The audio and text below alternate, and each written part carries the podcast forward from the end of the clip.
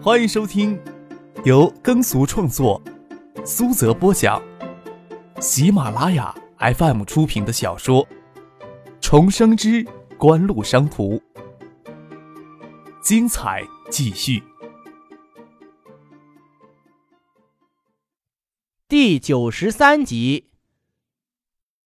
周淑慧赶着回来接徐玉平的鸡，却忘了通知厨师一声。赶到新梅院，才发现中午饭还没有着落。谢婉清临时通知省政府招待宾馆送一桌菜过来。芷彤开口说话的事情，也让徐学平、周淑慧意识到，无论多么贴心细致的照顾，都比不上让芷彤处于同龄人之中更有益她的身心健康。接下来就要考虑让芷彤上幼儿园的事情。至于是让他跟婉晴到海州上幼儿园，还是留在省城徐学平、周淑慧身边上幼儿园，又成了问题。最后还是徐学平见芷彤与西雨、西庸两小姐妹玩的这么开心，就决定了下来。过了夏天，就让芷彤到她妈妈身边上吧，跟西荣、西雨在一起，总比我们这些老人家要好多了。见周淑慧有些舍不得，笑着开解她：“你呀，也不能将心思都系在芷彤身上。过了夏天，还要另找地方打发时间呢。你总比我有空闲，有了空去看芷彤的机会，总要比我多得多吧？”周淑慧心里不舍，但觉得这样对芷彤更好，勉强答应了下来。吃过中午饭。徐学平难得没有去省政府，问了张克很多关于海州控股的事情，对张克只做不说的做法很是赞同。既然是改革，总要去碰那些敏感的问题，只要问题不无限放大，徐学平还是能罩得住的。张克开始细心钻研宏观经济问题，与徐学平的话题自然也就多了起来。九四年搞宏观经济调控，当时主流经济学界是持反对意见的。太多的权威经济学家都认为，当时的国内经济还不算热，没有必要去搞宏观调控，以及改革中效率与公平处于哪个主要的地位问题，都涉及经济政治思论上的争议。一直到九七年之后，争议的声音才渐渐平息下来。张克重新回到九四年，对各种争议的最终结局都看在眼里。宏观调控使得国内经济避免在九七年。爆发的东南亚金融风暴中受到创伤，而体制改革的主题一直坚持效率优先、兼顾公平的原则。争议平息成为了国退民进、大潮涌动的大背景。三个孩子在室外嬉闹，下午的天气炎热，张克与徐学平隔着落地大窗，在室内清凉的世界里，看着孩子们额头汗深深的模样，想到夏天已经到来了。张克属于那种上学比较晚的人。九十年代的大学校园里，十七八岁的新生比比皆是。徐学平倒希望张克日后上大学直接就读政治经济学，只是本科阶段的课程对于张克来说已经没有太大的意义。张克原打算晚上与叶剑兵碰面，难得徐学平整个下午都留在家里，便见叶剑兵那边推迟到明天。徐学平的住所有足够多的房间，夜里大家都留在新梅园。第二天。谢婉晴先要返回海州处置锦湖的业务，由周淑慧与李明瑜领着三个孩子在省城游玩，父亲陪同张克去盛兴与叶剑兵会面。到东林广场附近的盛兴公司，父亲赫然发现盛兴公司的一层楼都要比爱达电子的工厂大一些。爱达电子厂区有三十亩，其实实际建筑还不到四分之一。锦湖公司除了张克最初租下的办公室修得富丽堂皇。富现代公司的气息，后来成为谢婉晴、张克、周游等管理人员的办公室之外，接下来租下新海通整个十八层作为锦湖的办公室。为了节约开支，在原有的基础上都没有额外的装修。锦湖在海州也要算一家大公司，但公司的气派比起眼下的盛兴来说，确实有很大的差距。张克也是第一次来到盛兴公司的总部来。叶剑兵知道张克这次过来是谈影碟机项目具体合作的问题，他等这一天已经有近两个月了。他一早就到公司等候，赶着张克的车到公司楼下，他就拉着叶晓彤出去迎接了。盛兴的员工何曾看到过总裁亲自出办公楼迎接客人的情形？叶建兵与叶晓彤一出楼，消息就在公司里传遍了，都还以为政府高官过来参观，都站到玻璃窗边往外看，见是一名比叶建兵还要年轻的多的青年从车里钻出来，自然不是什么政府高官。但是看着叶宪兵相当兴奋地跟着人家握手，又揽着人家的肩膀，直接走进大楼的门厅。有人心思敏捷地猜测，说不定是谁谁家的太子爷过来，才让平时严肃冷峻的叶大总裁都不得不换上虚伪温和的笑容。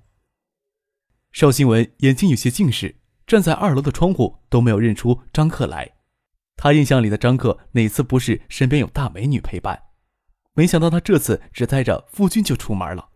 他心里也正在想来人是谁，他桌上的电话就响了起来，拿起来听是叶晓彤让他到叶剑兵的办公室跟张克见面。他欣喜地说：“张克亲自来了，这么说爱达电子那边准备好了？”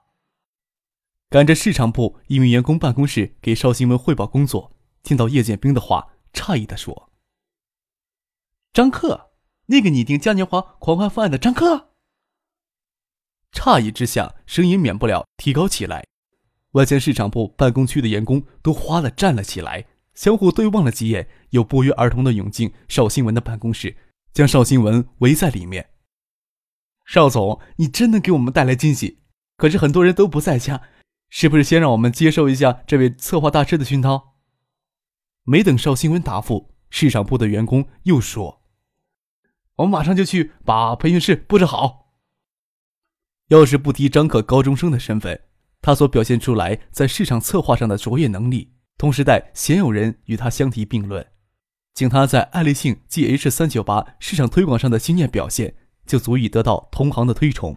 只是现在的邵新文有些哭笑不得了，都不晓得如何跟张克开这个口，又不晓得张克会不会拒绝。盛兴公司占据整个大厦的三层楼，走进叶剑兵的办公室。看着落地窗外的广场，耀眼的阳光在广场喷泉水柱上折射出淡淡的红彩。不待叶剑兵邀请，张克直径在沙发上坐下来，手抚着沙发细软的皮质，抬头看着室内奢华的布置，笑着说：“叶总倒是一个很会享受生活的人嘛。”你也不差呀。叶剑兵去过海州，在张克那间办公室坐过，空间虽然比这边差，但是采用磨砂玻璃隔断。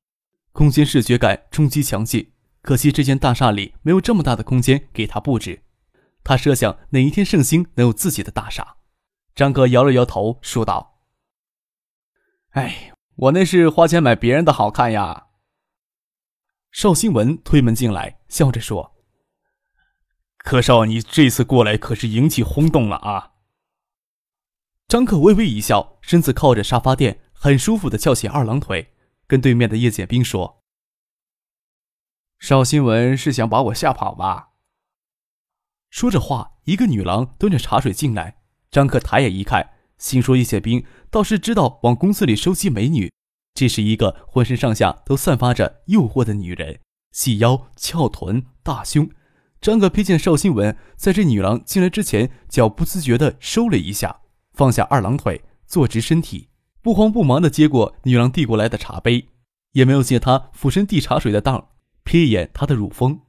那女郎将茶水分完，手里拿着托盘站在那里，眼睛半眯看着张克。张克手掌摊开，指着女郎问季宪兵：“叶总怎么不帮忙介绍一下呢？”听张克这么一说，女郎旋即一笑，说道：“倒是瞒不过客少的眼睛，我是丁文怡。”依着叶剑兵坐下来，才伸纤纤素手与张克握手。久仰久仰。张克倒是听过叶剑兵给他老婆管教的事情，笑着说：“叶总每回提起嫂子都赞不绝口，我耳朵都听得起茧了。今天见了一面，才知道叶总真没有去学王婆的本事。”丁文怡笑着说：“听建斌说客少的事情，我也不太相信。”听你这么会恭维女人，也不冤我让老爷子赶过来请你去乡下坐一坐。”叶晓彤说道。“昨天知道客少会到公司来，爷爷特意派文怡姐做他的代表来邀请客少。张可昨天就通知叶宪兵今天上午会来拜访，还以为会在盛鑫公司跟叶宪兵谈事情，没想到还有机会见到叶祖范，不用硬着头皮去给盛鑫市场部的员工上课。邵新文这下子也没有话说了，只得放弃劝说张克的努力，也只有寄希望下一次有机会吧。在叶宪兵的办公室里小坐了一会儿，大家就动身前往叶家在西郊的私宅。省城是有名的火炉，虽然还没有到七月。现在还只是上午九点钟左右，没有中央空调系统的办公室楼门厅里就裹着热气。张克与叶宪兵并排要赶到车里去，看见江黛儿出现在大楼的台阶上，正要推门进来，与他一起的还有许巍宿舍里的另一个女孩子令小燕。江黛儿看见张克也吃了一惊：“你怎么在这里？”上一回在江黛儿去海州，还许诺要领她在海州好好的玩一玩。后来给事情缠得没得脱身，张克心里多少有些愧疚与遗憾。说起来还是遗憾稍稍多一些。眼前的江黛儿俏脸妩媚，戴着遮阳帽，可能刚从外面强空环境里走进门厅，眼睛多少有些不适应的半眯着，却媚如新月。您正在收听的是由喜马拉雅 FM 出品的《重生之官路商途》。张可没料到省城的天气会这么热，他还穿着长袖衬衫，江黛儿却穿着短袖 T 恤、七分牛仔裤、运动鞋，一副学生的装束，青春气息逼人，胸部高高的挺起，腰肢纤柔，裸露的一截小腿白嫩纤细。张可刚刚还觉得丁文仪明艳大方，看到江黛儿才知道丽人是要站到一起才能叫得出高下。我。张克也没有想到会突然遇到江黛儿，一时找不到合适的借口。我过来玩的。说出口，才觉得这理由过于拙劣了。你呢？你过来做什么？嘿，我都在这里半天了，某人的眼睛愣是没往我身上瞄一眼。林小燕在一边调侃的笑。还是戴尔姐姐诱人呀。叶建兵、叶晓彤、邵新文、丁文怡以及傅俊都不晓得走进楼里的两个女孩跟张克是什么关系。丁文怡那是没见过许思，看到江黛儿，心里都不自觉的闪过一丝嫉妒。江黛儿让人盯着看，听令小燕又这么打趣自己，粉脸染上红晕，不再敢拿正眼看张克，盯着自己的鞋尖，声音细了起来。盛鑫公司招学生做暑期工，我们过来应聘的。声音柔腻，张克要说自己不动心，那是骗人的。丁文怡可不想这么有诱惑力的女孩进入盛鑫，暑期工都不行。他瞥了一眼叶剑兵，笑着说：“阔少自己不是有公司，怎么还让朋友到盛鑫来打零工？”张可没想到就这么轻易的给丁文怡揭了老底。转念想到，他是不想让江黛儿进圣心呢。张可年初去过江黛儿家，知道她在他们宿舍家境是最好的，完全没有必要出来打零工攒学费。像盛兴这种贸易型公司，多半是市场部下面在招暑期工做市场宣传方面的工作，报酬低，工作苦，绝大部分时间是散发广告单。除了锻炼吃苦耐劳的精神，其他能力可锻炼不了。令小燕就见过张可一回。从那辆让人羡慕的军牌奥迪，就猜测张可家不是高干就是富豪。奈何张可整个面目连许巍都看不清楚，他又能知道什么呢？张可见令小燕很自然地将丁文怡嘴里的公司当成他家的公司，笑着不说破。许巍宿舍里面四个女孩中，还是今年已经二十一岁的令小燕最为干练，也算得上大众型的美女。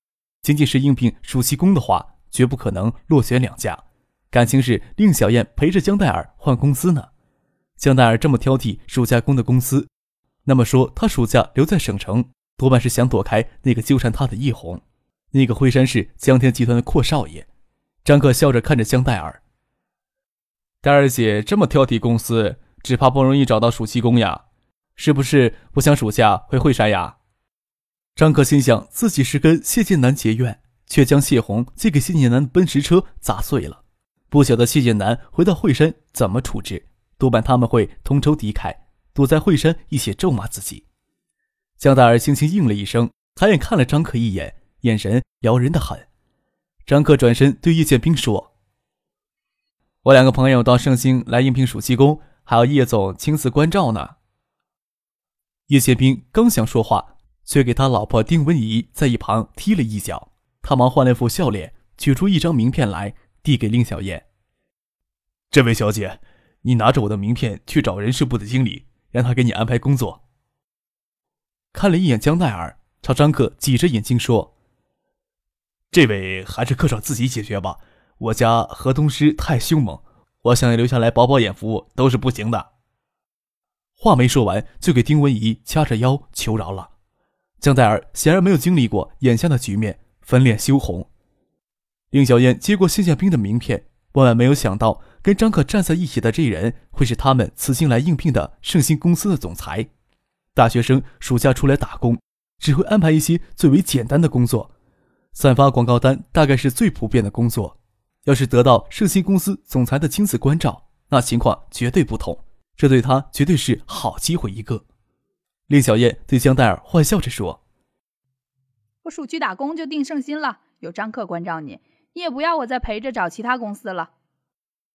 朝张克摆了摆手，那就这样，约好九点半面试的，戴儿就交给你了，我先上去了。就将江黛儿丢在那里，他径直走进电梯里。江黛儿让大家戏弄着，有些不知所措，娇羞的模样引人垂涎。丁文怡笑着对叶晓彤说：“幸亏在这里拦住他。”你敢说小少看了不会移情别恋？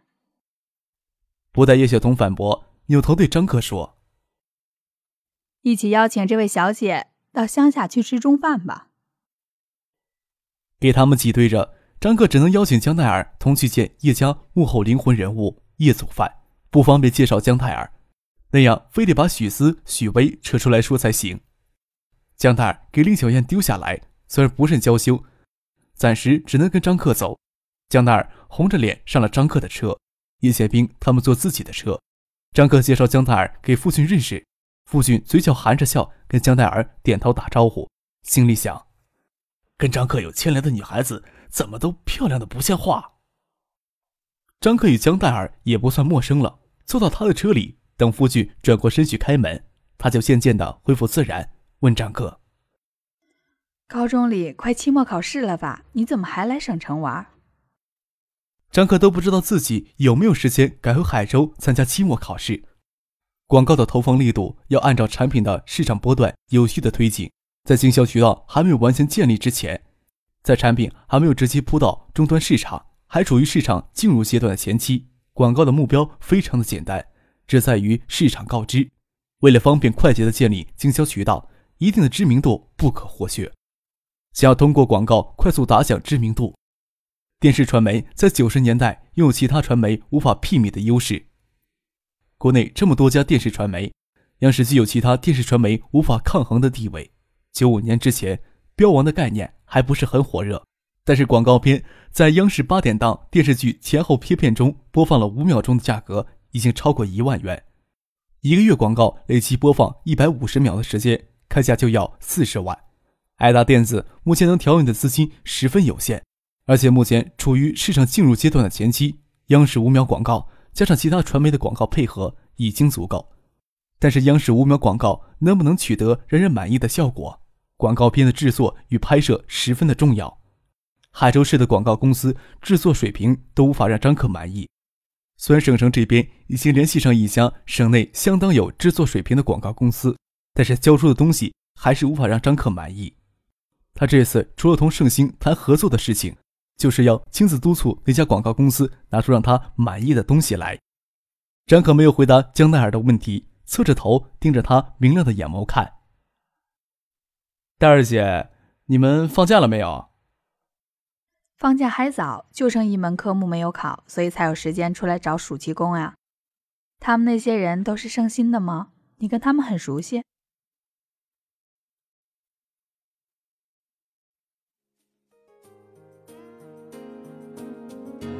听众朋友，本集播讲完毕，感谢您的收听。